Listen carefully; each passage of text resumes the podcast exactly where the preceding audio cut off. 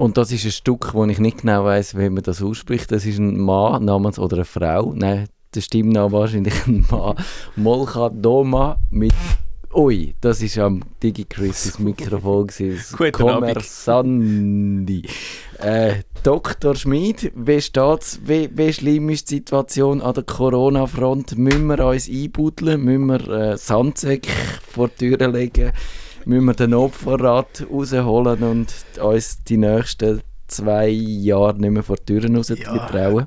Ich weiß mir dann echt auch nicht, ich bin kein Immunologe Immunologen, wie das jetzt genau ist. Blöd wahrscheinlich. Ich habe eigentlich geplant, Mitte März ins Piemont zu gehen. Also nicht mit dem Schiff, keine Angst. ja, aber, äh, im Schiff wärst du jetzt, wärst jetzt schon in Quarantäne. Nein, also ist wahrscheinlich momentan ein bisschen schwierig in dieser Region. Wobei eben, ja gut, wenn es wirklich äh, abgekapselt ist, alles, dann ist es wahrscheinlich schwierig. Wobei es sind nur so einzelne Ortschaften, oder? Ja, die anderen könntest du wahrscheinlich schon noch gehen ich, ich denke, du musst es jetzt halt mal beobachten und so, wie das genau rauskommt. Äh, ich finde gut, ich glaube, Behörden machen was. Eben, klar, irgendwie total, weißt, naiv, passiert nichts und vielleicht trotzdem ein bisschen aufzupassen und so ist sicher äh, sinnvoll. Ich, ich denke, wir können es jetzt, ja, wir nur beobachten und ja, ich habe etwas auf Facebook noch geschrieben, ich finde es ein bisschen schwach, dass gewisse Medien, gerade irgendwie drei Artikel zum Coronavirus. Sag wo, bitte, welches Medium das du meinst. Äh, fährt mit T an und hört mit Agi auf. Finde ich jetzt, dass man jetzt gerade das alles hinter Paywall steckt. Ja, du, klar, du, du findest die Informationen auch sonst. Ich jetzt einfach so ein bisschen, naja, ich verstehe auch, dass ein Verlag will Geld verdienen, aber Mm. Ich glaube, das ist jetzt äh, nicht, also so wie ich es verstehe, ich bin ja nicht mit der Entscheidung involviert, so richtig, was hinter die Paywall kommt und was nicht. Ich glaube, das ist nicht jetzt speziell auf das Corona gemünzt gewesen, sondern es man ist sowieso, wir sind im Moment dran, immer mehr hinter die Paywall zu verschieben. Also das ist schon was, was mir aufgefallen ist, es sind immer mehr Artikel, die äh, hinter der Paywall sind. Die haben vielleicht irgendwie, vielleicht, ja, ist einfach ein Algorithmus, der sagt so, das ist Paywall, das Nein, ist Paywall. das ist Handarbeit. Ah, ist, das, ist, ist, es doch Handarbeit? Das ist Handarbeit, ja. Okay. ja. Und ja, und dort ist das Ziel natürlich, äh, ich denke am Schluss wird wahrscheinlich nur noch wenig übrig bleiben, wo nicht hinter der Paywall ist. Das ist jetzt natürlich einerseits mit der Login-Allianz, andererseits, weil die Paywalls inzwischen relativ flächendeckend ausgerollt sind. Wenn man jetzt mal das Watson und das 20 Minuten weglässt, dann äh, ja, ist das natürlich Bestrebung von diesen äh, Ui, ich habe ein ganz altes Dokument für heute. Wie ist jetzt das passiert? Ich muss vielleicht nachher noch meine, meine Google Docs sorgen. Äh, sage, die bringen mich durcheinander. Äh, ja, genau. Also einfach die Idee ist, äh, möglichst viel natürlich am Schluss hinter Paywall. Vielleicht absolut am, am, am am Ende von der Entwicklung werden dann vielleicht ein paar Agenturmeldungen offen bleiben, aber man wird sich damit müssen anfreunden als Medienkonsument, dass man irgendwo wahrscheinlich muss mhm. Geld ein, ja. einrühren ja. Ja, ist so, aber jetzt schauen wir mal, wie das rauskommt, wenn wir nicht den Teufel an die Wand malen und ja, ich habe es auch noch lustig gefunden. Ähm, ich habe einen Arbeitskollegen, der auch ursprünglich aus China ist. Gut, jetzt auch schon lange nicht mehr zu China gewesen und der hat den Humor nicht verloren. Also er ist auch relativ selbstironisch. Also ich, ich denke, wenn du da total nur würdest, irgendwie gar nichts mehr, ja, du kannst es ja nicht ändern. Ja, so ist es. Und ich meine, du kannst dir einen, einen anderen Käfer irgendwo sonst äh, holen. Ja, so ist es einfach. Also, dann müsstest du irgendwie daheim bleiben und äh, wieder Mr. Burns irgendwie deine eigene Kapsel bauen und dann sitzt plötzlich der Homer Simpson hin und isst einen Donut dort. Also, ja. Genau, ja, ja. Also eben, das ist, du hast es gesagt, wir sind keine Wissenschaftler und auch die Wissenschaftler, die wirklich Wissenschaftler sind, die können eben in Zukunft äh, erkennen und sagen, ja, wie gefährlich ist es wirklich, wenn man nur so ganz wenig Datenpunkte hat, dann ist es halt wirklich schwierig zu extrapolieren. Und dann ist die Frage, soll man Vorsicht walten lassen oder soll man äh, mal eher ein bisschen Gottvertrauen haben, sage ich jetzt mal. Und mich, mich persönlich dunkt es im Moment nach wie vor irgendwie, es ist, also ganze Städte abriegeln, Äh, ich, we ich weiß nicht, ob es das bringt. Ich habe nicht das Gefühl, Irgendwie dass... kommt das Zeug sowieso raus. Ja, weil, weil eben das Problem ist ja, glaube ich, auch, dass man eine wahnsinnig lange, äh, äh, wie soll ich sagen, Inkubationszeit Das hat. habe ich auch, haben wir Genau. erklärt, ja. Und dann, dann ist es einfach fast unmöglich, das vorauszusehen. Oder eben, wenn, wenn du kannst zwei Wochen rumlaufen und die Leute anstecken, Ja. Dann, äh, ist, dann, dann ist es, kannst du es vergessen, weil die Leute, dann hast du schon so viele Leute angesteckt, bevor du die ersten Symptome siehst und sie dich können irgendwo einsperren da, da hast du einfach keine Chance. Und ja, ich habe ich- vielleicht noch einen kleinen praktischen Tipp. Es hat, ich habe einen BBC-Podcast schon gelesen und auch schon empfohlen in meinem Blog. Der heißt Inquiry. Dort äh, sie, ist von BBC World Service. Dort gehen sie so grosse Fragen an. Und eine von der letzten Folgen war, kann es wieder so eine Pandemie geben, die dann wirklich schlimm ist, wie die spanische Grippe vor 100 Jahren ungefähr oder so. Oder die schwarze Pest ist vielleicht noch ein bisschen, äh, uns nicht in Erinnerung, den meisten von uns, aber noch ein bisschen verheerender gewesen, weil die hat ja, glaube ich, wirklich ein Drittel oder wie viel von der Bevölkerung von Europa einfach weggerafft. Aber eben, auf der guten Seite, eben, die haben dann gefunden, sie tun dann so Experten befragen und die sagen, auf der einen Seite, ja, kann das wieder passieren, auf der anderen Seite weiß man heute viel mehr über Hygiene, darüber, wie sich so Sachen ausbreitet, aber, aber eben mit der ganzen Globalisierung geht es einfach schon viel schneller. Aber ja, vielleicht auch als Tipp, kein Fledermausburger mehr essen. Das ist vielleicht nicht so gut. Genau, Fledermäuse und, und nicht mit den Hühnern zusammen im gleichen Bett schlafen, das, das hilft glaube ich auch. Also zum, zum da, wir sind schon jetzt wahnsinnig praktisch, sonst in der digitalen Welt ist irgendwie ein bisschen Flaute. Äh, zum, zum den Bogen schlagen zu der Tech-Welt, eben da wäre ja eigentlich im Moment in Barcelona die Tech-Messe gewesen. Der Möbe-. Genau, der, der ist abgesagt worden, der ist dem Virus schon zum Opfer gefallen. Da hat es jetzt wirklich eine Casualty gegeben, im Gegensatz zu, ja, ähm, ja, zu, sonst bei uns. Aber vielleicht kann man sagen, ist die Messe sowieso, hat sich ein bisschen überlebt. Ja, ich habe auch ein äh, Mail von meinem, ich sage jetzt ja, Händler des Vertrauens gekommen, der gewarnt hat, äh, ja, dass sie könnten Li Lieferengpässe bekommen. Jetzt, ich habe für auch eine liebe Zuschauerin da müssen- Zuhörerin zum Glück. Ich Habe ich bin- eine Zuschauerin gesagt? Ja, ich bin nicht geschminkt heute. Entschuldigung. Und wir hatten da folgendes Problem gehabt. Wir haben da, da haben wir auch der Mailziel geholfen. Es ist darum gegangen, es ist ein Linux Mint Laptop. Welcher Drucker passt da am besten? Und der Mail ja, mit HP hast du eigentlich äh, keine Sorge, das ist so weiter gut gelaufen. Und der Drucker hat plötzlich nicht mehr gedruckt. Und da haben wir schon gesehen, der Tintenstand von der Farbpatronen, eben der Drucker ist zwei Wochen alt, Ja, zwei. ist auf Null gewesen. Ah, krass. Und einfach, er hat nichts mehr gedruckt. Dann ich mal so, komm, jetzt ziehen wir einfach mal die Farbpatronen raus. Ja. Und siehe da, er druckt wieder, aber nur schwarz-weiß, aber immerhin. Und ja, jetzt haben wir halt nochmal so eine Patrone bestellt. Und dann, wenn du reingeschaut hast, ist sie dann leer gewesen, oder hast Nein, ich, also ich, ich habe jetzt auch nicht gross, weißt, mit dem, ähm, wie sagt man, mit dem Wattestäbli. Ich, ich nehme an, rein chemisch kann es sein, dass sich da irgendwas verklumpert hat oder so. Das kann Ja. es ja mal geben. Ich denke, wir haben jetzt halt nochmal so eine neue Patrone bestellt. Und eben, die ist jetzt anscheinend unterwegs. Also, die ist noch im Lager gewesen, zum Glück.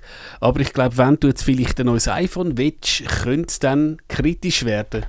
Ja, das habe ich auch gehört, aber ich, ich bin nicht sicher. ob- Ja, Ja. m- Eben, was, ich, was mich eher noch beunruhigt hat, ist, dass, äh, das haben sie gestern im DRS erzählt, dass ja äh, die in China die allermeisten Medikamente oder so Ja, Bestandteile von Medikamenten hergestellt werden, als all die Antibiotika-Sachen. Und wie heißt das, wo man nimmt, wenn man Fieber hat, Buscopan, vielleicht das also äh, mit Vorbehalt meine die Informationen jetzt zur Kenntnis nehmen. Und das ist, wird alles in China. Und dann habe ich mich schon ein bisschen gefragt, also wo, was ist denn das eigentlich? Früher haben wir doch so den, den Notvorrat, jeder Schweizer hat, hat 120 Liter Mineralwasser daheim und 50 Kilo Hörnli und, So, und, ja. und dörrte Tomaten und so. Aber, aber so einen, die, die Produktion von diesen Medikamenten, von, auch von den ganz essentiellen, haben wir alles nach China ja. ausgelagert, ohne irgendwie, da, da, muss man sich schon ein bisschen fragen manchmal, oder? Also, ist denn das... Äh, ja, nicht, hast nicht du mal äh, noch vor meiner Zeit mit Kevin mal irgendwas über Selbstversorgung gemacht? Ist da gerade ins ähnliche Thema rein? Bist nicht du das gewesen? Oder? Wir haben das gestreift ja. schon, das mhm. Thema. Es ist, ist wahrscheinlich mit dem Tiny House irgendwie Genau, gewesen. im Zusammenhang mit dem Tiny House ist das natürlich so ein bisschen die autarkere Lebensformen und so. Oder ich, also die Preppers habe ich mal bei meiner Verschwörungstheorie von der Woche ich die, äh, behandelt. Das ist auch ein lustiges Völkchen wenn man mal die Waffennarren abzieht. Und ja, irgendwie, und eben die Idee ist, und das fände ich immer schon noch gut, dass, dass, dass man die, die Wirtschaft so ein bisschen organisieren dass sie auch ein bisschen kleinteiliger würde noch gut funktionieren. Ja. Das, das fände ich eben noch, noch gut und noch wichtig. Und eben die, die Globalisierung, ich würde jetzt nicht komplett wollen, äh, zunichte machen, aber, aber ein, ein Gegengewicht, dass man halt auch so ein bisschen kleinräumiger könnte funktionieren könnte. Das ja, hat durchaus etwas. Eben, du bist halt abhängig von etwas, ob das jetzt ähm, ein Subsystem ist oder sonst was, oder eben halt ein Handelspartner. Ja, je nachdem, wenn der weg ist, dann hast du ein gröberes Problem. Ja, und das kann einfach passieren. Also gerade mit China, China ist weit weg, da hat es viele andere Wegbar Unwägbarkeiten und dass man das jetzt gar nicht so auf dem Plan hat, so etwas wie Medikamente und so, ist vielleicht so gesehen Vielleicht sollte man die Aussage erst machen, wenn dann die, die Sache überstanden ist. Aber vielleicht ist es ja auch so ein, bisschen ein heilsamer Schock. Jetzt haben wir noch 15 Sekunden und du musst noch jemanden grüßen, hast du gesagt. Yes, uh, hello to Paul and the whole RSC team in Lyndhurst. It's nice you're listening to Radio Stadtfilter and next time I hope you understand it in Swiss German. Nerdfunk. Herzlich willkommen zum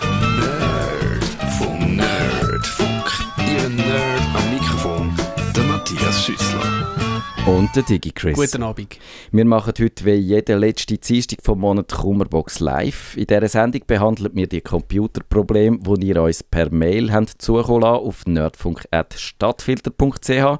Mit akuten, nicht medizinischen Problemen läutet ihr uns ins Studio an. Die Nummer ist 052 203 31 00 oder ihr schreibt euer Problem ins Gästebuch auf stadtfilter.ch und wir fangen gerade los an mit einem gröberen Problem. Das ist eine von diesen Fragen, ich bin nicht sicher, nein, wir haben sie glaube ich noch nie behandelt. Ich schiebe sie schon seit Jahren bald vor mir an, aber jetzt, heute wird sie behandelt, Rolf.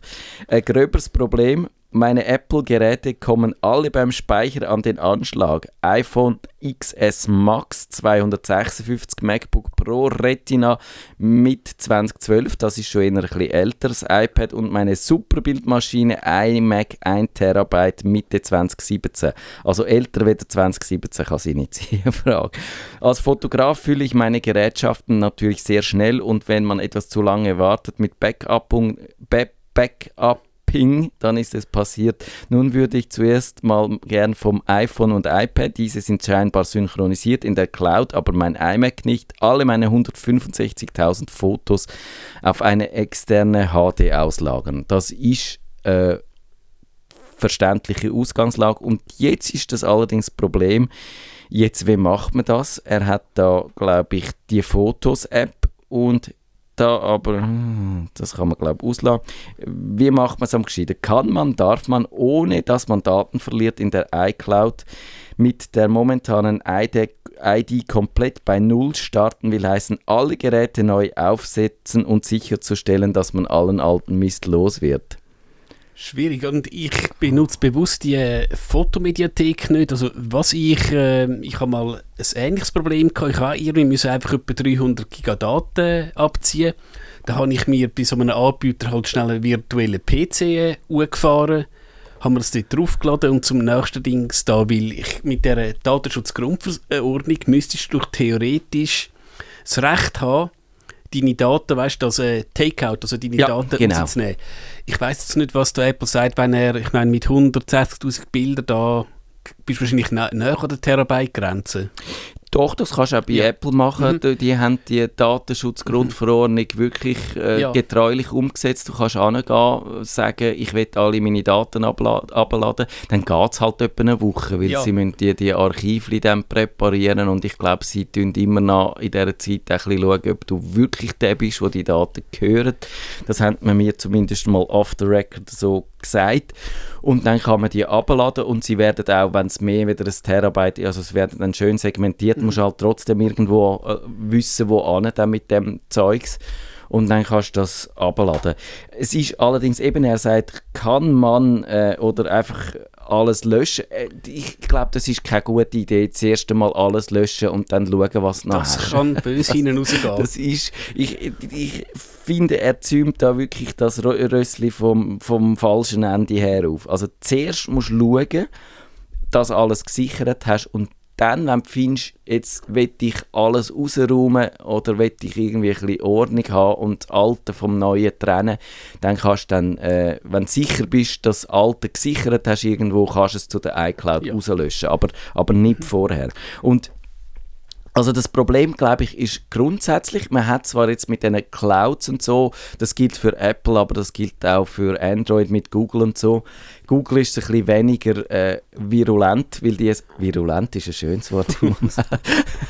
also bei Google ist es ein bisschen weniger virulent, weil, weil dort hast in, der, äh, in Google Fotos hast wenn du nicht RAW-Bilder hast und nicht sehr grosse Bilder, dann kannst du quasi unbeschränkt genau. Speicher äh, hast. Dort. Und darum haben wir da eigentlich schon eine Lösung gefunden, wenn er sich mit Google Fotos könnte anfreunden kann er das ganze dort Klump, Entschuldigung, ist nicht so despektierlich gemeint, wie es jetzt tönt hat, kann er alles urladen, kann es bei der iCloud rauslöschen und er hat es beim Google immer noch. Allerdings eben als Fotograf könnte er wieder in die Grössenbeschränkung genau. einlaufen. Äh, ja. Und sonst, eben, ich, ich, bin jetzt nicht sicher, ob er wirklich das Fotos braucht, aber wenn er sagt, es werde synchronisiert zwischen iPhone und iPad, dann muss es fast das mhm. sein, weil das macht das macht eigentlich äh, machen die Apple-Geräte nur mit der Fotos-App und der Fotomediathek, wo eben dann in der Cloud sitzt und dort ist es die einfachste Lösung ist, glaube ich, man kauft einfach so viel Speicher bei Apple, wie man mhm. braucht und dann ist das Problem gelöst. Denke ich auch und ähm, es kommt mir gerade eine Anekdote in den Sinn, da hat es noch keine Cloud gegeben. Wenn du dich an den ersten iPod erinnerst, der hat sich doch können synchronisieren mit deinem PC oder halt Mac. Und je nachdem, wenn du den iPod das falsche Gerät gesteckt hast, wo halt keine Musikbibliothek war, hat es gemacht, wusch, und all deine genau. hunderten Titel sind weg. Er hat also, dann die leere Mediathek synchronisiert auf die Ist ein bisschen ähnlich, wenn du natürlich nicht aufpasst, was du mit was synchronisierst, dann kannst du also brutal, also das wäre natürlich ja. äh, deftig, wenn du jetzt 160'000 Bilder ins Nirvana schickst und wenn du mal Apple sagst, du, ich bräuchte einen Restore, ich weiß nicht, ob die würden reagieren. Ein bekannter Kolumnist, ich sage jetzt seinen Namen nicht, aber er hat, äh, nein, ich sage, ich mache auch keine Details, es wäre unfair. Ich habe dem nämlich einmal eine Beratung angeboten, wenn er kann Sachen von einem Gerät aufs andere bringen oder auf so eine externe Festplatte und dann habe ich ihm mein Lieblings-Windows-Programm, das ich immer noch brauche, seit 20 Jahre wahrscheinlich bald oder seit 15 Jahren, das heißt Synchronizer. Und dann kannst du schön einrichten, welchen Ordner wo synchronisieren, kannst sagen, in welche Richtung dass er das soll synchronisieren. Genau, und kannst, kannst beide Bestände abgleichen, also kannst sagen, dass auf beiden Seiten beides vorhanden ist, oder kannst sagen, das Neue immer nur überkopieren. Das kannst du sagen, dann hast du dort äh, zum Beispiel Sachen, die du gelöscht hast, sind dann dort noch vorhanden. Also du hast alle Möglichkeiten. Und er ist dann aus irgendwelchen Gründen, hat er auf seiner Hauptinstanz hat er etwas gelöscht, das er nicht hat löschen Und dann hat er eine Fehlüberlegung gemacht und hat die Synchronisationsrichtung umgedreht und dann ist auch genau das passiert. Es sind eigentlich die, die Dateien, die am einen Ort noch gewesen wären, sind dann dort noch gelöscht worden, weil er quasi den Falschbestand übersynchronisiert hat. Und das ist genau das Problem mit diesen Synchronisationen. Die sind eigentlich genial, wenn man alles richtig macht, aber wenn es falsch läuft, dann... Ja dann kannst du so viele Backups mhm. haben und es verschwindet dann überall, oder? Und eben, ich würde sagen, die die Fotos-App, die ist eigentlich gut, wenn du wirklich genug Speicher hast für alles, was du dort drin hast.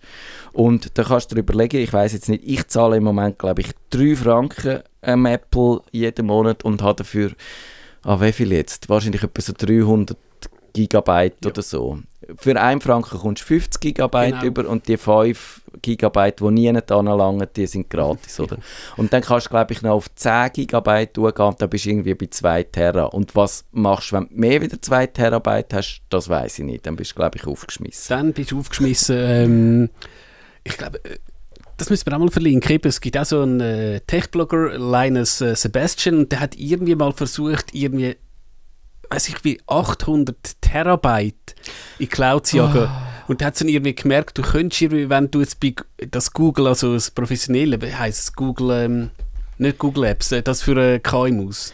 Du meinst Google, ach, jetzt fällt es mir ein. Ja, also, einfach, nachher kommt es ja, dann wieder. Einfach, das Ding, da hast du, glaube ab dem sechsten Benutzer hast du unlimitiert. Okay. Und eben, der hat einfach gesagt, so Google, ich jage jetzt da mal irgendwie 800 Terabyte auf und eben, der hat sicher einen Zuschauer bei Google. Mal schauen, wie es rauskommt. Aber klar, wenn du natürlich so viel Speicher hast, wird es schwierig. Aber ja, können wir auch zugeben, es sind natürlich nicht viele Leute, aber klar, für die, was es betrifft, ist es natürlich enorm frustrierend. Also ich muss mir jetzt überlegen, wenn ich an 800 Terabyte Daten ankomme. Gut, der hat wahrscheinlich einfach stundenlang 4K-Video, sogar 4K Plus und dann geht es dann recht schnell. Genau, und mit, mit, du kannst auch 4K in RAW aufnehmen. dann kannst, genau, dann, kannst, dann bist du einfach der Festplatten-Jongleur. Ja, eben, also, und dann sonst würde ich sagen, ist halt, äh, dass Fotos das ist gut für Leute mit einem überschaubaren Fotobestand. Ich glaube, das haben wir auch schon gesagt. Wenn es grösser wird, dann musst du dir irgendetwas anderes überlegen.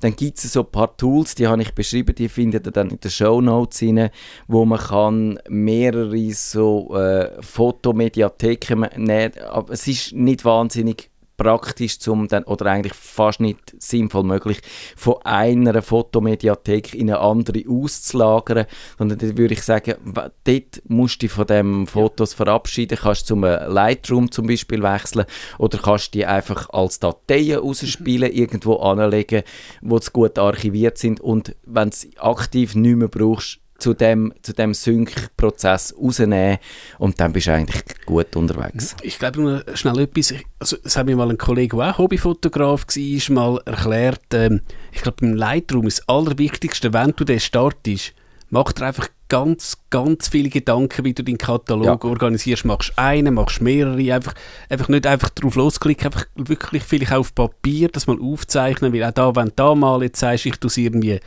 chronologisch irgendwie. Ich habe für jedes Jahr einen Katalog. Ja. Und dann willst du plötzlich irgendwie Fotos von deinen paar Trips nach Paris. Ja, viel Spaß. Also das ist glaube ich auch noch etwas, da könnte man auch mal eine Sendung fühlen mit vielleicht mehr ja.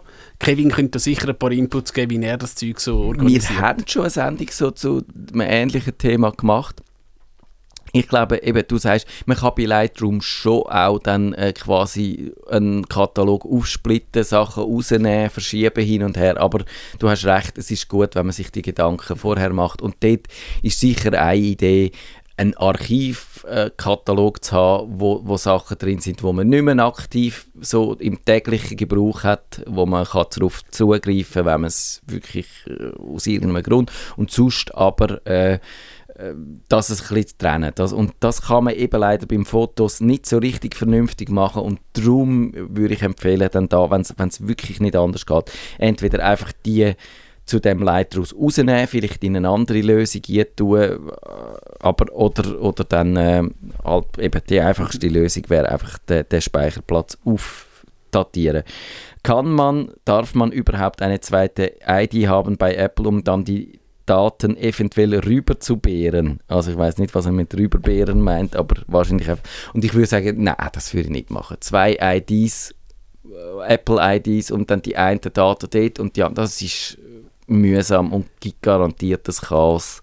Also ich glaube rein äh, von der, ich sage jetzt rechtlich, vertraglich darfst du das. Ich habe auch äh, meine Haupt-Apple-ID, die in der Schweiz ist. Ich habe eine US-Apple-ID, wo ich halt, wenn ich mal etwas USA-only will benutzen, aber ich würde es jetzt also, weil du kannst natürlich beim iPad nicht so einfach wie im Windows-PC mit Windows L Benutzer wechseln, also ich würde ja. da auch Apparat. Aber soviel ich weiss, darfst du, darfst du 100 Apple-IDs haben. Da gibt es, soviel ich weiss, keine Beschränkung, solange du jetzt nicht gerade irgendwie mit gefälschten Kreditkarten würdest hantieren. Aber das machen Eben, unsere Hörer ja nicht. macht es nur umständlicher. Eben auf den App Store USA oder von einem anderen Land zugreifen, das ist ein guter Grund für eine zweite Apple-ID und sonst gibt es von mir aus gesehen eigentlich fast keine. Nein, ich würde auch sagen. Also, Zara schreibt, mein Partner und ich benutzen verschiedene Betriebssysteme und Handys, Apple versus Android. Wir wollen einen gemeinsamen Kalender anlegen, welchen wir beide bearbeiten können. Nach langem Recherchieren, Google und so, musste ich auf meinem iPhone seinen Google-Account importieren. Oder musste ich via Gmail einen Kalender eröffnen? Oder ich musste, ich weiß nicht, ist vielleicht eine Frage, vielleicht auch nicht. Ist es nicht möglich, via iCal einen Kalender zu teilen, der von einem Android-Nutzer benutzt wird? Äh, das ist eine gute Frage. Weißt du das gerade zufälligerweise? Also ich löse das bei mir eigentlich so. Also alle beteiligten Personen, die haben zwar auch teilweise iPhone, aber ähm, es haben alle einen Google-Account. Und es gibt halt einfach einen gescherten Google-Kalender und den kannst du ja sowohl auf dem iPhone als auch vom ähm, Android als auch ja. im Web. Also ich, ich mache es einfach tatsächlich ähm, über den Google-Kalender. Das bedingt halt, dass alle einen Google-Account haben und das erwähnt und ist vielleicht teilweise auch im Web fast ein bisschen praktischer. Ja, das ich, wir machen es auch so für unseren Kalender da für die Sendung. Das ist einfach ein Google-Kalender, der freigegeben ist. Da kannst du den anderen Nutzer Berechtigungen ein äh, einräumen und die können auch den editieren, ist eine sehr gute Lösung. Und ja, eben, die einzige Frage ist dort, willst du die bei Google haben oder nicht. Du kannst, äh, glaube ich, bei iCloud umgekehrt, kannst du einen äh, Kalender machen für andere iCloud-Nutzer. Aber wenn er sagt, oder sie, Zara, Android-Nutzer, dann kannst, musst du öffentlich machen und dann kann der abonnieren, der Android-Nutzer, aber wahrscheinlich nicht bearbeiten und wahrscheinlich willst du ihn auch nicht unbedingt öffentlich machen. Aber wahrscheinlich wäre es tatsächlich, wenn jetzt irgendwie jemand halt der iOS-Benutzer ist, könnte sich, ich sage jetzt auch eine Dummy-Google-ID anlegen, wo nichts drauf ist, außer halt genau. der Kalender. Ich glaube, das wäre wahrscheinlich der einfache Weg dunkel, einfach also aus eigener Erfahrung, wäre jetzt vielleicht äh, der Apple-Jünger die Hand früher, aber ich würde es halt, auch wenn sie das bis jetzt nicht gehabt hat, würde ich ihr raten, Google-Accounts zu machen und so einen gemeinsamen Kalender zu machen. Und dann kannst du das auf iCal, das kannst du eben mit weiß ich was, wie hat die App geheißen, wo in der Schlag... Fantastical ist irgendwie ja. so ein Ding, was in der Schlagzeile war. Das sollte, sollte alle mit dem zurechtkommen. Zust, das habe ich jetzt nicht gemacht, das ist eine kleine Unterlassungssünde. Wir können anschauen, gibt es zum Beispiel bei Microsoft, die haben das auch, das Outlook äh, im, im Netz, respektive das office.live.com ist, glaube ich, die URL. Da gibt es auch einen Kalender drin. Ich weiß jetzt nicht, wie, man gut, wie gut oder schlecht der ist, so mit Freigaben und so wäre sonst eine Möglichkeit. Und sonst die Nextcloud, die ich in der letzten mhm. Zeit immer propagiert habe, die hat auch einen Kalender drin, kann man auch. Und eben die mhm. hat man selber gehostet, kann man aber auch abonnieren dann genau. in den Apps rein. Das wäre sonst eine, eine gute Lösung, wenn man Bock hat, um so eine Nextcloud aufzusetzen. Gut, eben, du, du kannst ja Netzcloud bei so einem Ho äh, privaten Provider äh, mieten, 2, 3, 4 Franken und eben eigentlich unlimitierte Benutzer. Da hast du natürlich tatsächlich den Vorteil, bei meinem Provider, ja, ich sage jetzt den Namen Hetzner, das steht in Deutschland, das ist auch DSGVO-konform und du musst dann nicht gerade, ich sage jetzt, deine Seele an Google verkaufen. Ja, ja. Das ist so, ich habe ich ha den Infomaniac mal mhm. getestet oder Infomaniac, ich glaube, ja, sie sind, sind Welsche. Ja, sind Welsche. Ich kenne die noch von früher. Aber man spricht es, glaube ich, trotzdem mit Französisch mhm. aus, obwohl ich mir das nicht nähen lasse, das Vergnügen. Dort kann man zum Beispiel auch so ein, ein Hosting mieten, wo man dann auch, bei den meisten Hoster darfst du eben keine Nextcloud drauf tun. Ich glaube, wir haben auch schon darüber ja, genau. diskutiert. Genau. Es ist nicht, mir nicht ganz klar, warum dass man das nicht darf. Ich würde mehr irgendwie die Einschränkung machen, dass du halt eben, dass du keine Bitcoins darfst meinen oder so. Oder einfach ähm, musst irgendwie Fair Use finde ich immer noch ja. einen guten Ansatz. Du, den, den äh, Dienst nicht missbrauchen und solange du nicht missbrauchst, kannst du alles machen und dann kommt halt vielleicht einmal ein Mail und dort steht drin, äh, könntest du bitte mal schauen, dass du ein bisschen weniger Last produzierst ja. oder irgendwie so. Ja. Aber wie auch immer, es gibt die Angebote und dort muss man sich halt ein bisschen reinknündeln, das haben wir schon x-mal mhm. gesagt, entweder Komfort und äh, nichts damit zu tun haben, alles bei Google anrühren oder ein bisschen mehr äh, Selbstbestimmung und äh, Unabhängigkeit. Und da muss man sich ein bisschen mehr selber damit beschäftigen. Der Matthias, ein Matthias, wir haben zu Hause Windows 8.1. Oh Gott, Windows 8. 1. Fast so schlimm wie Windows 7, aber nicht ganz. Mit Classic Shell, Internet Explorer und ein uraltes MS Office mit CD. Nun heißt es, Office werde nur noch bis Oktober 2020 unterstützt. Dazu haben wir ein paar Fragen.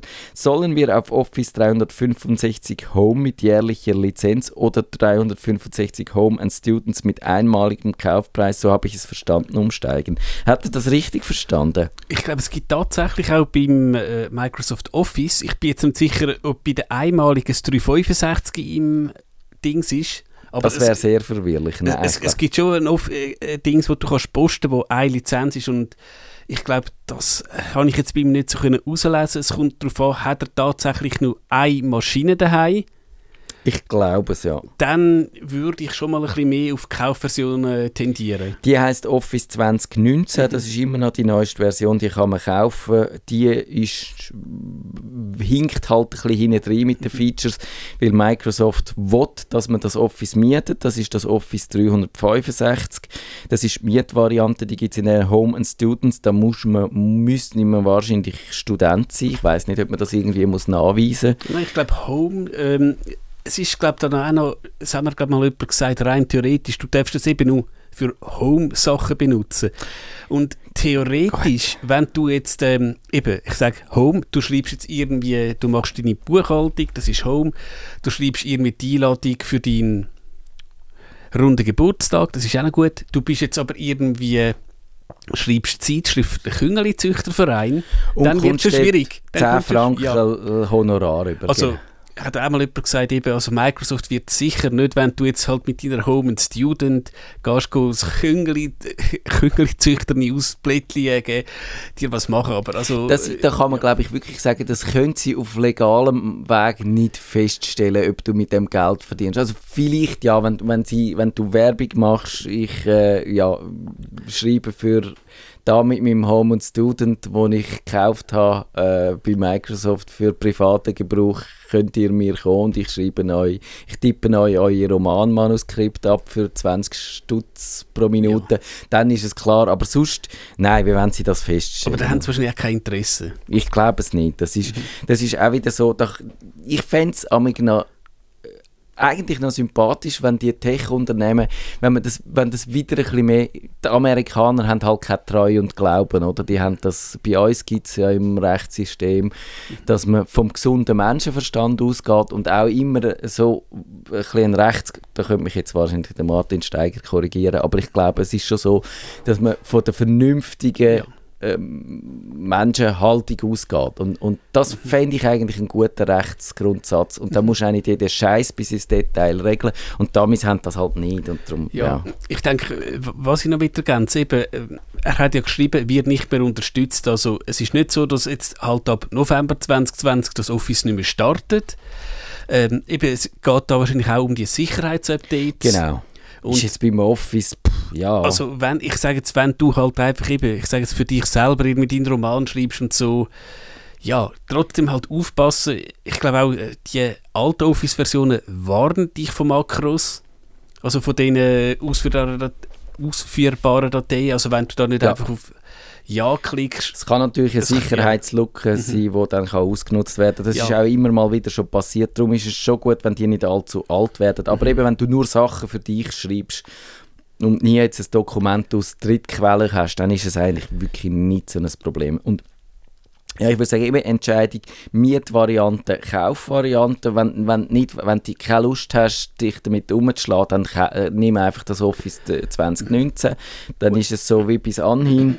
Und sonst kann man sich ja immer noch überlegen, wollte ich das Office noch zahlen, wollte ich es kaufen, wollte ich vielleicht eine Markdown-App brauchen, mhm. einen einfacheren Editor, wollte ich Google Docs, wollte ich lieber Office. Ja, ich, ich, ich habe das jetzt auch gesehen, bei, äh, wo diverse Bekannte halt umgestiegen sind, also von Windows 7, wenn du jetzt halt mal, ich sage jetzt, weiß ich was, ein, zwei, dreimal pro Monat einen Brief schreibst, Du musst dich natürlich, wenn du dich an Office gewöhnt bist, vor allem an die Ribbons, musst du halt ein bisschen reinknündeln, aber dann geht das auch perfekt. Wenn du jetzt nicht gerade hochkomplexe Dokumente hast, die du willst übernehmen kommst du mit einem LibreOffice, wo einfach 0 Franken 00 kostet, bist eigentlich auch bedient.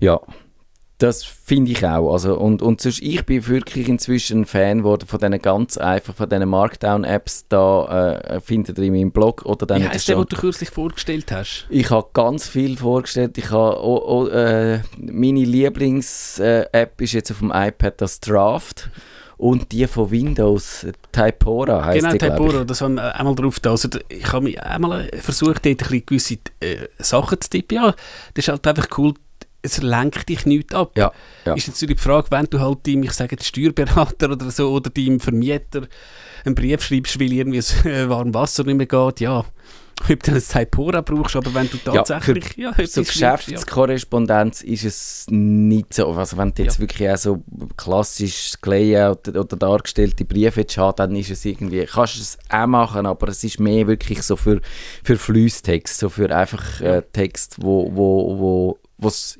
Inhaltlichen im Vordergrund Wenn wir mal unsere Memoiren veröffentlichen. Genau, das für, für Bücher, Manuskripte, so ist es hervorragend. Und sonst hat er noch zwei Fragen zum, zu seinem Windows 8.1. Trifft es zu, dass Windows 10 auch ein Startmenü hat? Ja, Halleluja. Was hat das noch? Er hat halt die Classic Shell, die bildet so ein bisschen wahrscheinlich das Windows 7 an oder noch etwas älteres. Das gibt es, glaube ich, alles auch für Windows 10. Aber ich würde sagen, gewöhnen da ja die Windows 10 Oberfläche. Würde ich sagen, ja. Nicht so schlimm. Und man kann ja eh, wenn man, wenn man die wichtigsten Programme unten an die Taskliste anheftet, dann brauchst du auch das, das Menü nicht so oft. Also, ich mache es tatsächlich so, ich drücke auf die, auf die Windows-Taste, tippe den Namen, also EXC, Enter und dann genau. hast du Excel. So bist du wahrscheinlich relativ schnell. Das kannst du machen, dann landest du in dem Suchfeld. Ich mache das auch viel. Ich habe noch eine schöne App, die Uli heisst. Die, die kannst, haben wir auch schon die habe ich auch schon geredet, die kannst du mit einer Tastenkombination aufrufen und dann kannst du Programm und Dateien starten und alles. Das ist wirklich wunderbar, funktioniert tiptop. Und dann sind mit Windows 10 noch Kinderkrankheiten zu erwarten würde ich jetzt sagen, nach so langer Zeit. Viereinhalb Jahre. Genau, das Windows 10 gibt es jetzt doch auch schon viereinhalb Jahre. Das ist so die Hälfte von einer klassischen Windows-Lebzeit. Äh, und ja, es gibt natürlich immer mal wieder so ein grösseres Update und die machen dann manchmal auch wieder äh, Probleme. Aber das ist eigentlich ein anderes ja. Thema. Und da haben wir auch schon geredet, die Updates kann man dann auch verzögern, mhm. gewisse Zeit lang, bis es ein bisschen äh, ja. abgereifter sind. Auch das findet ihr dann in den Show Notes. Jetzt haben wir noch, ich glaube, wir haben fünf Minuten, das schaffen wir noch. Ich kann noch schnell Live-Feedback geben wegen oh, oh. dem Druckerproblem. Die neue Patrone hat das Problem gelöst. Das also siehst du, das, das mich noch immer. Das ist, ich schaue mal noch ins Gästebuch, das ich so vorher schon wieder so schön angekündigt habe. Aber ich glaube, ihr habt mich enttäuscht. Ja, 25. Februar. Nein, das ist von heute. Ah, morgen. Okay, Entschuldigung. Jetzt hat mich jetzt abgelenkt. Also der Erwin hat gesagt, zwar alt an Jahren IT-mäßig, aber noch immer sehr grün hinter den Ohren, obwohl ich dauernd am PC hocke, gelang ich mit einer Anfrage an Sie.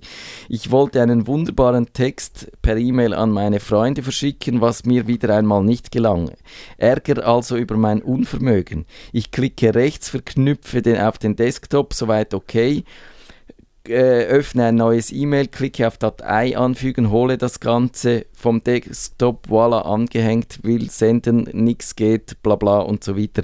Warum hat euch das auf die Art und Weise nicht funktioniert? Also ich habe so ein ähnliches Problem gehabt und der Klassiker ist, du bist jetzt irgendwo auf einer Seite und sagst, aha, cool, das will ich jetzt irgendwie an Matthias schicken dann könntest du, was du könntest machen, du könntest einfach den Link kopieren in dein E-Mail-Programm und weg damit.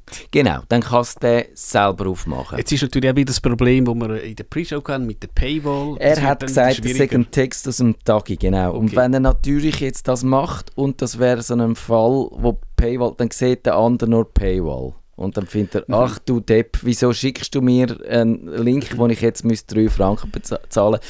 Der Matthias da, der auch noch etwas mit dem Unternehmen zu tun hat, würde ich sagen, okay, zahl doch das, dann gibt es vielleicht für mich mal einen Bonus oder so. Mir ist jetzt gerade äh, der Name von der Extension gefallen, liefern wir noch an. Es gibt eine tolle Chrome-Extension, da hast du irgendwie oben so eine Art Pfeil, da kannst du draufklicken und sagen, senden via Gmail, also E-Mail und so. Also du musst dann da, nicht mehr den URL kopieren. Ja. Und würde ich jetzt tatsächlich empfehlen, wenn du willst, so Artikel teilen, du kannst natürlich jetzt auch wahrscheinlich bei jedem Medienhaus hast du unten das E-Mail-Symbol. Du musst dir natürlich bewusst sein, dass dann halt, wie das Medienhaus auch immer heisst, die E-Mail-Adresse hat. Du kannst aber eigentlich auch sicher sein, mit DSGVO und so, dass die das ja. sicher das nicht Schabernack treiben. Ich würde einfach sagen, E-Mail muss wahrscheinlich damit abfinden, dich, dass das eine öffentliche Information ist. Und ja. Dann, ja und aber also ja, ich aber du jetzt, hast recht. Ich würde keinem Verlag unterstellen, dass wenn ich jetzt irgendwie, weiß ich was, mit meinem Onkel da einen Artikel schreibt, dass dann der Onkel Werbung bekommt. Also das kann, kann sich kein seriöses Medienhaus leisten. Nein, das würde ich jetzt auch vermuten, dass es nicht gemacht wird. Und so, ich glaube, das Problem, so wie er beschrieben hat, dann äh, hat er einfach eine Verknüpfung gemacht genau. und die URL-Datei geschickt. Und das kann sein, wenn der, der es bekommen hat, einen Windows-Rechner hat, weil es tönt ein bisschen nach Windows, was er da hat, dann hätte die können aufmachen aber wenn der zum Beispiel das auf dem iPhone anschaut, dann kann das ja. iPhone mit der URL-Datei nichts mhm. anfangen und dann sagt du, was hast du mir geschickt, die Datei, ich kann nichts mehr mit der. Das Einfachste wäre wahrscheinlich äh, den Artikel einfach markieren mit der Maus und dann Ctrl äh, C für Copy drücken, ja. indem ich E-Mail in ein Fenster tue und Ctrl V drücken. Mhm. Dann fügt er dort den Text ein und dann kann der dort, äh, den Artikel lesen. Und je nachdem halt, wie die Webseite formatiert ist, kommt wahnsinnig viel ja. Grümpel mit. Das ist ein bisschen ärgerlich. Aber was man dort kann machen was wirklich hilft, ist, wenn man einen Browser hat, der einen Lesemodus mhm. hat, und das haben die allermeisten Fänge, dann kann man... Äh, äh, dann genau. kann man da den Lesemodus aufmachen und es dort äh, kopieren und dann ist eigentlich der ganz ich sage jetzt mal ein bisschen despektierlich wiederum, der ganze Schmodder rundherum mhm. weg. Und es sieht eigentlich schon gut aus und man kann das gut äh, verschicken dann und ja. der kann das gut lesen. Mhm. Und sonst, wenn es eine offene Webseite ist, die nicht hinter der Paywall ist, dann kannst du zum Beispiel auf das printfriendly.com gehen, das brauche ich noch viel dort kannst, äh, der macht dann, musst dort einfach die, die Adresse nie kopieren. Es gibt auch Browser-Erweiterungen, wo sie dann nur per Knopf äh, in der Menüleiste äh, so einen Print-Friendly-Knopf hast, der macht eine schöne Darstellung, wo du dann auch kannst in ein PDF umwandeln, wo du dann zum Beispiel das PDF schön kannst markieren und so. Dort hast du die Möglichkeiten. Funktioniert aber wiederum nur, wenn es nicht hinter der Paywall ist. Apropos, noch zum Schluss, ähm, Browser-Erweiterungen, haben wir da schon mal eine Sendung gemacht? Also vor, das wäre vor meiner Zeit gewesen. Das bin ich nicht ganz sicher. Das wäre vielleicht auch mal was ganz Spannendes. Einfach so rein spontan. Da hat sicher jeder so ein paar äh, Schät, äh, so, ähm, ja, Schmuckstücke. Ich glaube, der Kevin hat gesagt, er äh, brauche keine Browser-Erweiterung und dann ist die Idee gestorben gewesen. Aber mit dir können wir das vielleicht machen. Ich, will, ich bin auch ein Fan von Browser-Erweiterungen. Das machen wir heute in einer Woche, kommt die Voraufzeichnung, die wir mal gemacht haben, weil ich muss mich in den Kindergarten einschulen an, nein, meine Tochter, wir, ich erfahre jetzt, wie das funktioniert und wir haben dann eben die Sendung, wo es darum geht, die Leute, die noch die Unschuld verloren haben irgendwann, internetmäßig. Nerdfunk. Wenn ihr den Nerdfunk zu wenig nerdig seid, reklamiert sie auf nerdfunk.stadtfinder.ch. Nerd